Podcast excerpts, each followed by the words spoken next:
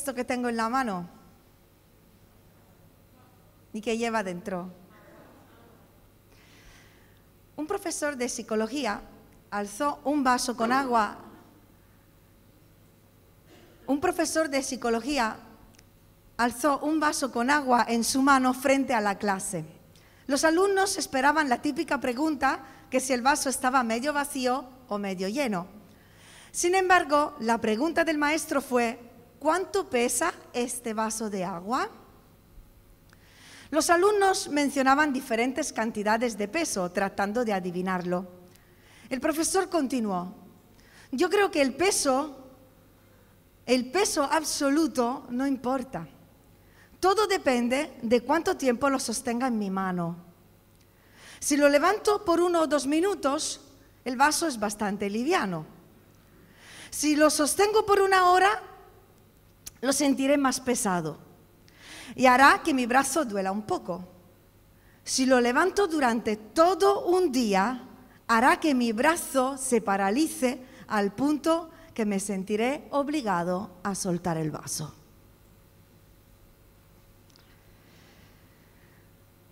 Los problemas y las preocupaciones son como el vaso de agua. Su peso depende de cuánto tiempo los sostengas. Si piensas un poco en ellos, probablemente sentirás que puedes manejarlo. Si piensas más, sentirás que te duele un poco. Pero si lo sostienes todo el día dando vueltas en tu cabeza, pueden llegar a paralizarte y te causarán mucho daño si no los sueltas una reflexión cogida de huellas divinas. Jesús dijo en Mateo 11:28, vengan a mí todos los que están cansados y cargados, y yo les daré descanso. La paz, hermanos, la paz no es ausencia de problemas, sino la capacidad de saber descansar y de saber permanecer tranquilos a pesar de las dificultades. Este tipo de paz nos ha prometido Jesús. ¿Y tú qué tipo de paz estás buscando? ¿Cómo es la paz de Dios? Puedes poner la paz, como leemos en Gálatas 5:22, porque estamos con el fruto del Espíritu Santo, hemos hecho amor, gozo, y ahora paz. La paz es parte del fruto del Espíritu Santo. La paz es algo que Dios nos promete. Y nos la promete si vivimos en el Espíritu, si andamos en el Espíritu y no en la carne, y no en la mentalidad de este mundo, sino en la mentalidad del reino celestial. Nos promete una paz espiritual, no una paz humana, no una paz natural. ¿Qué dijo Jesús en una ocasión con respecto a la paz? lo leemos en Juan 14, 27. La paz os dejo, mi paz os doy. Yo no os la doy como el mundo la da. Jesús nos está diciendo que hay dos tipos de paz y nos está enseñando que hay una paz que viene de Él y hay una paz que viene del mundo. Y Jesús no solo dijo que Él nos da la paz, sino que nos la da de una manera diferente a como nos la da el mundo. ¿Cómo es la paz que viene del mundo? La paz que viene del mundo es falsa, falsa. Porque es una paz condicionada por una supuesta mejoría o resolución de un problema, de un conflicto, de una determinada situación. Por ejemplo, habrá paz cuando terminara la guerra. La paz está condicionada por la, finalización de la guerra. Mientras hay guerra, no hay paz. ¿Cierto? La paz del mundo es temporal, es momentánea, es humana es consecuencia de algunas circunstancias que se van creando. Y depende de esas circunstancias la paz que tengamos. Por eso es momentánea. Sin embargo, hermanos, ¿cómo es la paz que viene de Jesús? La paz que nos ofrece Jesús es una paz interior. Es un tipo de paz que no está ligada a las circunstancias. Es una paz que no depende de lo que veamos con nuestros ojos humanos, que no depende de lo que discernamos, que no depende de lo que sentimos a nivel emocional en determinados momentos. La paz que Jesús nos puede dar es una paz interna, profunda, que reside en el corazón. ¿Quién dice amén? Jesús da la paz de una manera nueva. Jesús es capaz de dar la paz en medio de la tempestad, en medio de la guerra, en medio de los conflictos, en medio de la prueba. Justamente mientras estás pasando por una tempestad, por momento de confusión, de temor, de tensión, Jesús te da la paz, no después cuando todo haya pasado. Porque Jesús nos socorre desde dentro. Mientras todo afuera está en el caos, Él da paz al corazón. Y este tipo de paz, hermanos, el mundo no lo da. No lo puede dar con sus promesas de paz. No lo puede dar con sus gozos momentáneos. Ni lo puede dar con sus soluciones. Porque la paz, la verdadera paz, solo viene de Dios.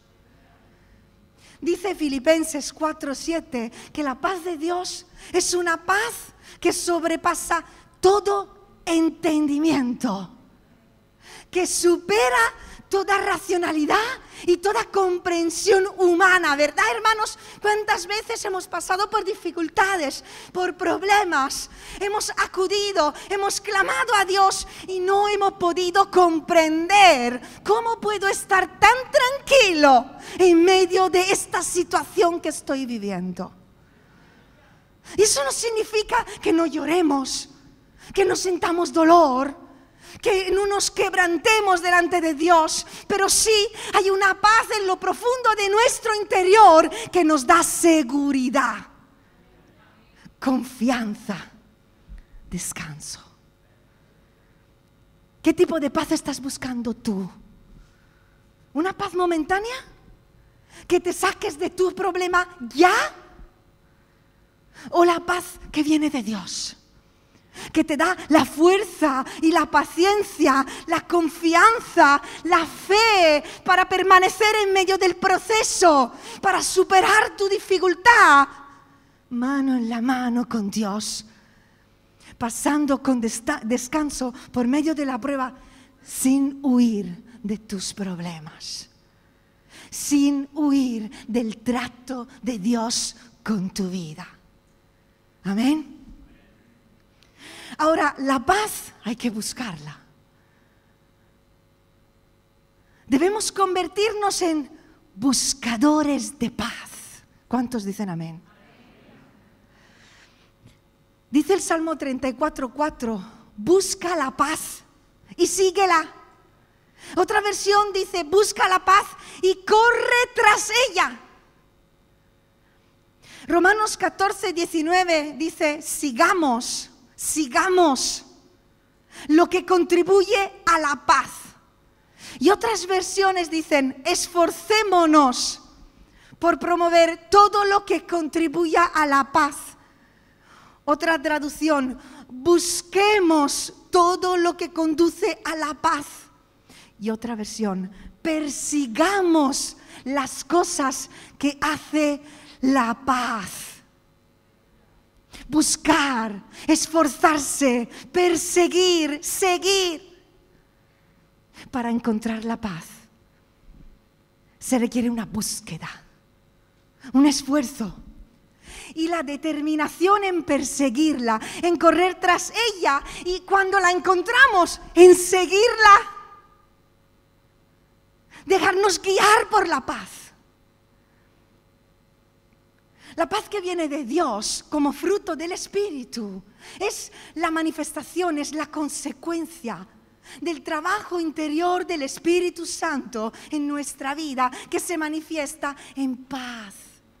Nos hace pacificadores. Él trabaja en nuestra alma, en nuestra mente, en nuestro corazón.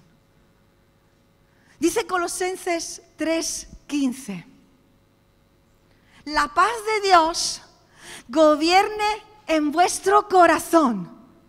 Gobierne, gobierne, reine, se enseñoree de vuestro corazón.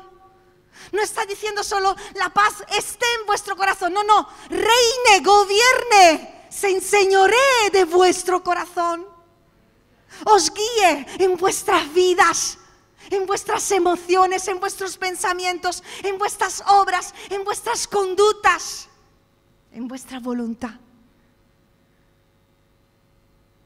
La paz de Cristo, hermano, reina en tu corazón. O solo aparece y desaparece dependiendo del día que tengas.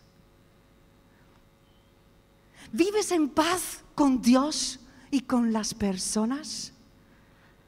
¿O te dejas gobernar por tus impulsos y por tu naturaleza humana, por las circunstancias? Hay gente que dice, yo vivo en paz hasta que no me molestan. Pero entonces la paz de Cristo no gobierna en tu corazón. Porque ¿sabes qué te voy a decir? Escúchame bien. Tu paz no depende de lo que otros te hagan sino de lo que tú quieres hacerle a otros. Amén. Tu paz no depende de lo que otros te hagan, sino de lo que tú quieres hacerle a otros. Jesús es tu paz. Y cuando Cristo cuando la paz de Cristo gobierna en nuestro corazón, queremos estar en paz con Dios. Y queremos estar en paz con las personas. Dice Romanos 12, 18, si es posible, en cuanto dependa de vosotros, estad en paz con todos los hombres. Y dice Filipenses 4, 7, la paz de Dios guardará vuestros corazones y vuestros pensamientos en Cristo Jesús. Y otra versión dice que la paz de Dios protege vuestro corazón y vuestro entendimiento de los que ya son en Cristo. La paz de Dios guarda el corazón, protege el corazón y la mente, que son nuestro campo de batalla. La paz de Dios nos protege de la amargura nos protege de la falta de perdón. Nos protege de la decepción. Decepción que las personas y la vida nos dejan.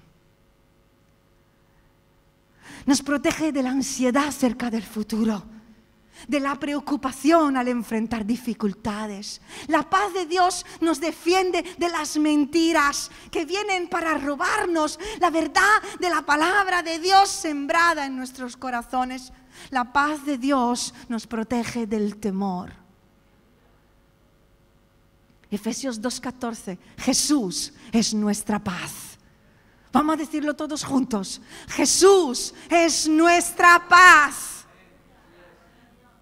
Hay que buscar a Jesús. Hay que buscar la paz de Dios. Hay que permanecer en Él, en su verdad, en su palabra, en sus promesas, en su presencia, en sus pensamientos. Leemos en Isaías 26, 3. Tú guardarás en completa paz a aquel cuyo pensamiento en ti persevera, porque en ti ha confiado. ¿Cómo pensamos? ¿En quién confiamos? ¿Cómo reaccionamos cuando enfrentamos pruebas, problemas, dificultades, cuando vivimos bajo un trato, un proceso de Dios, cómo reaccionamos frente a una enfermedad que aparece en nuestra vida o en el miembro de una familia. Y entiendo que hay determinados tipos de dificultades que en cada uno tienen la tendencia de robarnos la paz. Hay personas en las cuales Problemas de dinero les quitan la paz, otros que lo sobrellevan bastante bien. Para otros las enfermedades son un mundo y viven, empiezan a vivir una paranoia y no salen de ahí porque le entra angustia, ansiedad, les supera el temor de la enfermedad. Otros las relaciones interpersonales y cualquier tipo de conflicto que tengan con alguna persona, cualquier tontería que ha pasado con alguien, les quita la paz. Hay otros que, pues el trabajo, el trabajo, algo que le pasa en el trabajo, o la falta de trabajo es que no es persona. O la familia. Hay gente que quien le toca en la familia, el perro, el gato, el nieto, es que se hunde la familia con el perro, el gato, el nieto. O problemas de iglesia. También. Y personas que se obsesionan, se obsesionan con detalles y cosas y dejan que les abrumen los detalles y pierden la paz por tonterías que hayan pasado en la iglesia. Pierden la paz con Dios y con los hermanos y con los pastores. Y podemos perder la paz. Sí, podemos perder la paz. ¿Cómo perdemos la paz? Perdemos la paz cuando en nuestro corazón hay temor, cuando hay miedo, hay preocupación, que es el sentimiento opuesto a la paz. La perdemos cuando dejamos de mirar a Jesús, ¿o no? La perdemos cuando empezamos a buscar soluciones humanas a nuestros problemas. Cuando empezamos a dudar de la justicia de Dios.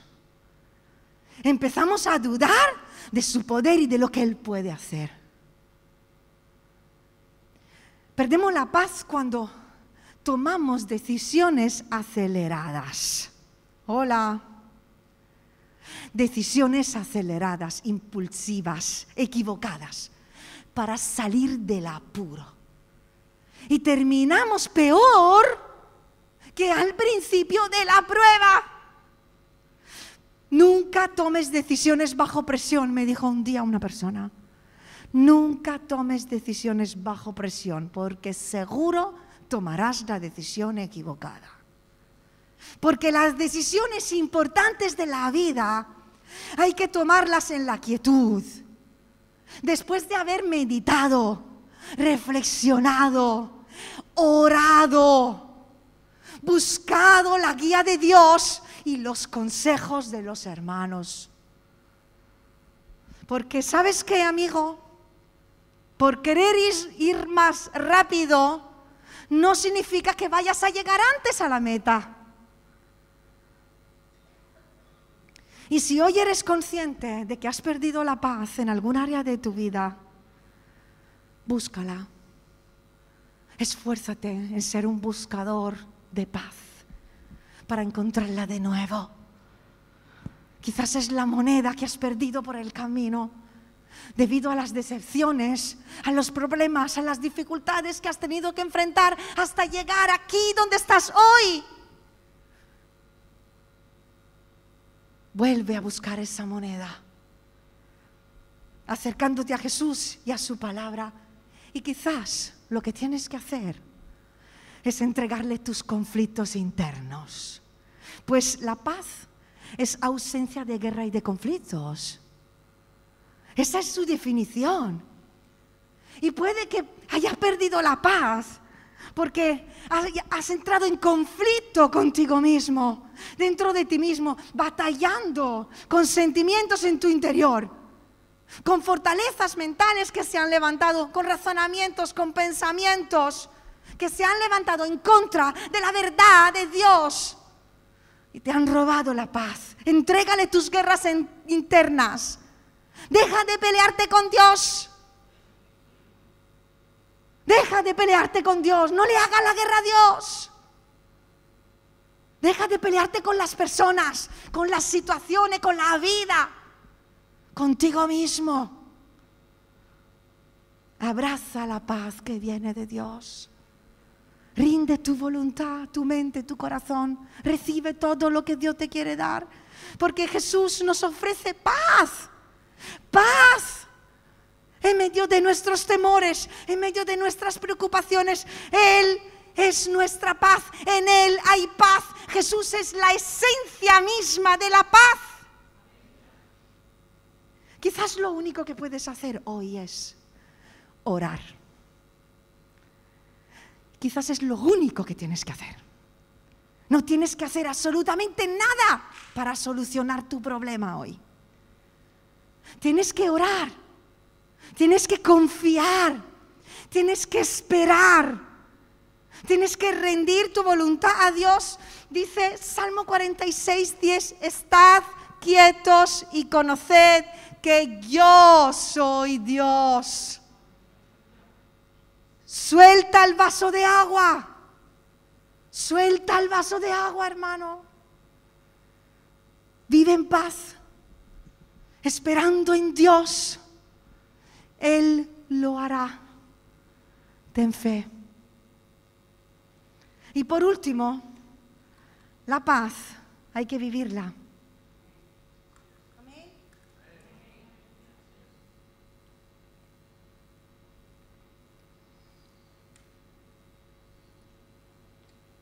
Filipenses 4, del 6 al 9 dice, por nada estéis afanosos, sino sean conocidas vuestras peticiones delante de Dios en toda oración y ruego, con acción de gracias.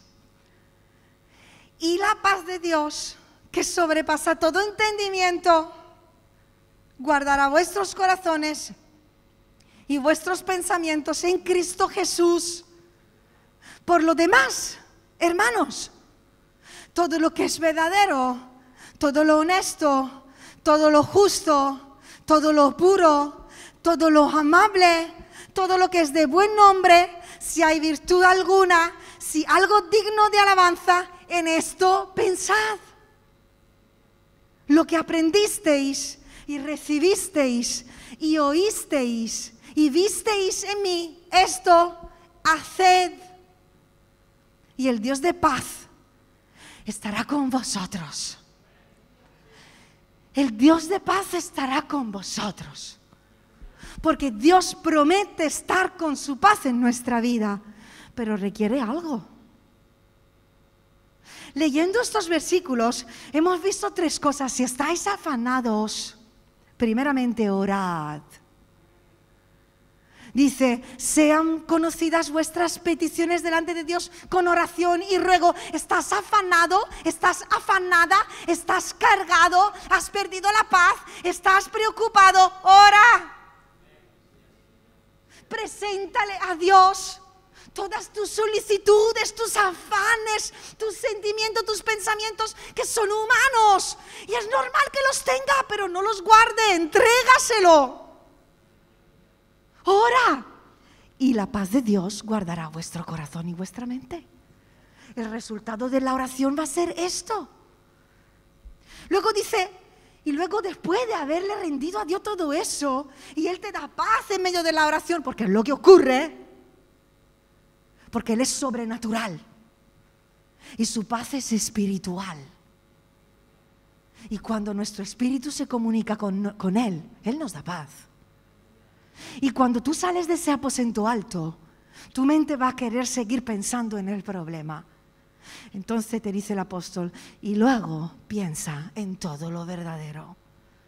Disciplina tu mente, recuérdale a tu mente todas las verdades de Dios. Recuerda todo lo que te ha dicho en el secreto tu maestro. Y por último dice, y todo lo que has aprendido, hazlo. Hazlo hacer, practicar la paz. Practicar la paz. El resultado, el Dios de paz estará con vosotros. Para tener paz hay que practicar la justicia de Dios, hermanos. Dice primera de Corintios 14, 33 que Dios no es un Dios de confusión, sino de paz. Y Dios se mueve en la paz. Dios siembra pensamientos de paz. Todo lo que Dios hace es en búsqueda de la paz. Jesús es el príncipe de paz. Tenemos que vivir en paz. Amén. Segunda de Corintios 13, 11. Vivid en paz. Para vivir en paz tenemos que practicar la paz. Tenemos que hacer la paz. Hacer obras de paz. ¿Y cómo se siembra la paz, hermanos? Amén. ¿Estáis aquí? ¿Cómo se siembra la paz? ¿Cómo se hace la paz? ¿Cómo se hacen obras de paz? ¿Cómo podemos ser hacedores de paz? Sabéis, si leemos en Santiago 3, del 13 al 18, todo ese, ese, pasaje se intitula La sabiduría de Dios. Y leyéndolo veremos que dice la palabra que el sabio muestra su sabiduría por medio de sus buenas obras. Y que el fruto, la manifestación visible de la justicia que practica será la paz en su vida.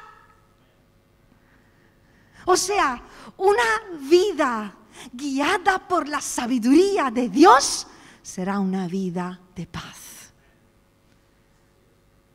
¿No vivimos la paz, hermanos? ¿Cuándo no la vivimos? ¿Cuándo no la practicamos?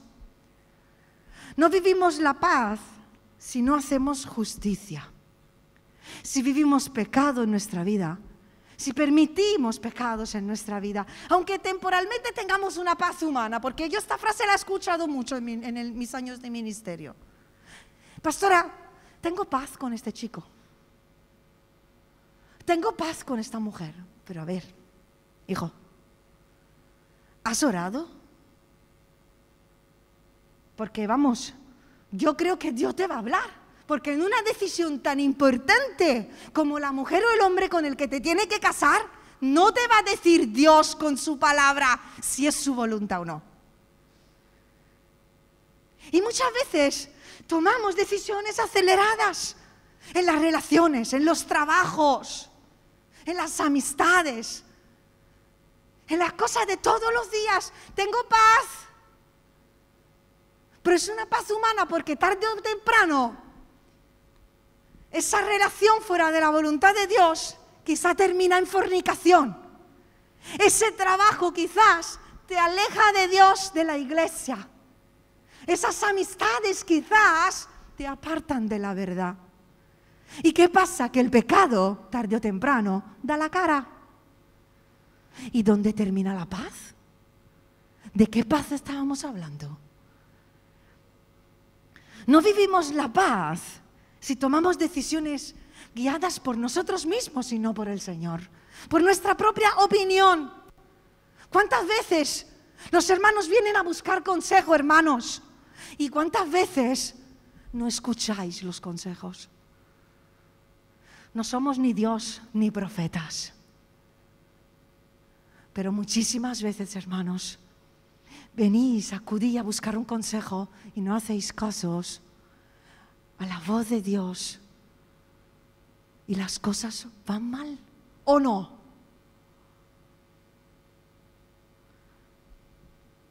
El fruto de decisiones incorrectas nos quita la paz. No seamos necios. Busquemos el consejo de Dios, busquemos el consejo de los pastores, busquemos el consejo de personas espirituales que tú sabes que no te van a calentar el oído, te van a decir lo que te tienen que decir. Por tu bien, porque buscan la paz en tu vida. No vivimos en paz y la paz, hermanos, si no vivimos en armonía con los demás. Hacer la paz Sembrar la paz es vivir ausencia de guerras y de conflictos. Y esto no significa no discutir nunca con nadie, es que sería imposible. Si hay alguien que lo ha logrado, que me diga cómo lo haga, cómo lo hace. Porque tenemos diferencias, somos diferentes. Ahora, ser un pacificador, ser un hacedor de paz, significa evitar discusiones necias, evitar confrontaciones inútiles, perdonar a los que nos ofenden, No buscar nuestra propia venganza cuando alguien nos hace daño. Deja que la ira de Dios se vengue. No lo hagas tú, que vas a terminar pecando. Amar a los demás y pedir perdón. Hola. Pedir perdón. Esa es una gran virtud del pacificador. Y si tengo asuntos pendientes con mi pasado, con la gente, no tendré paz en mi interior. Siempre habrá algún fantasma que aparecerá en momentos de mi vida. No vivo la paz si me dejo dominar por la decepción, hermanos. Voy a abrir un paréntesis aquí acerca de la decepción. ¿Alguien se ha sentido decepcionado alguna vez? Venga, quiero ver tu mano.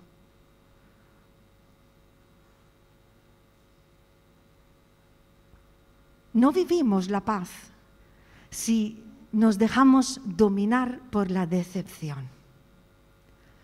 Las decepciones del pasado de las personas anulan nuestra visión de la vida de la gente, nos roban la paz. Y si dejamos que la decepción haga raíz en nuestro corazón, nos volveremos personas negativas. Tenemos que luchar contra la negatividad, que se disfraza de humildad y de sabiduría. Pero lo que está haciendo, ¿eh? esa negatividad que produce la decepción, es destruirte. Porque la negatividad es destructiva, anula la paz y atrae a otros a su terreno, se contagia, así como la queja. Y son igualitos, son mejores amigos. La queja y la decepción van por el mundo de, con su manita. Y a las personas negativas les molestan las personas positivas. porque las sacan de su egoísmo. Y a mí me pasa porque mi marido es súper positivo. Y yo cuando me encierro en mi negatividad y él viene con su pensamiento positivo, me molesta. ¿Me quiere dejar con mi enfado? Me molesta porque la positividad, la verdad, me está molestando en mi egoísmo. Me quiere sacar de mi victimismo y me incomoda porque estoy bien revolcándome mis pensamientos de dolor y de decepción, sin darnos cuenta de que nos está robando el gozo y la paz cada día. Por eso es importante tener fe, hermanos, porque la fe no es algo místico. No, la fe reconoce los problemas y, sabéis, los llama por nombre. Pero hay una diferencia. La fe busca siempre la manera para que Dios nos ayude a salir del problema y vivir en paz con Dios y con las personas, mientras tengamos que pasar por una prueba. Y tú, hermano, hermana, ¿Con qué actitud estás enfrentando tu situación hoy? ¿Con paz? ¿Con fe? ¿Con descanso? ¿O lo estás viviendo con queja? ¿Con dudas? ¿Incredulidad? ¿Negativismo? Porque los problemas vienen y van.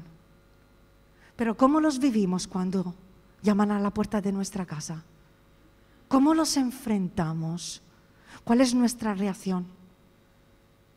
Las pruebas ponen a prueba el nivel de nuestra fe.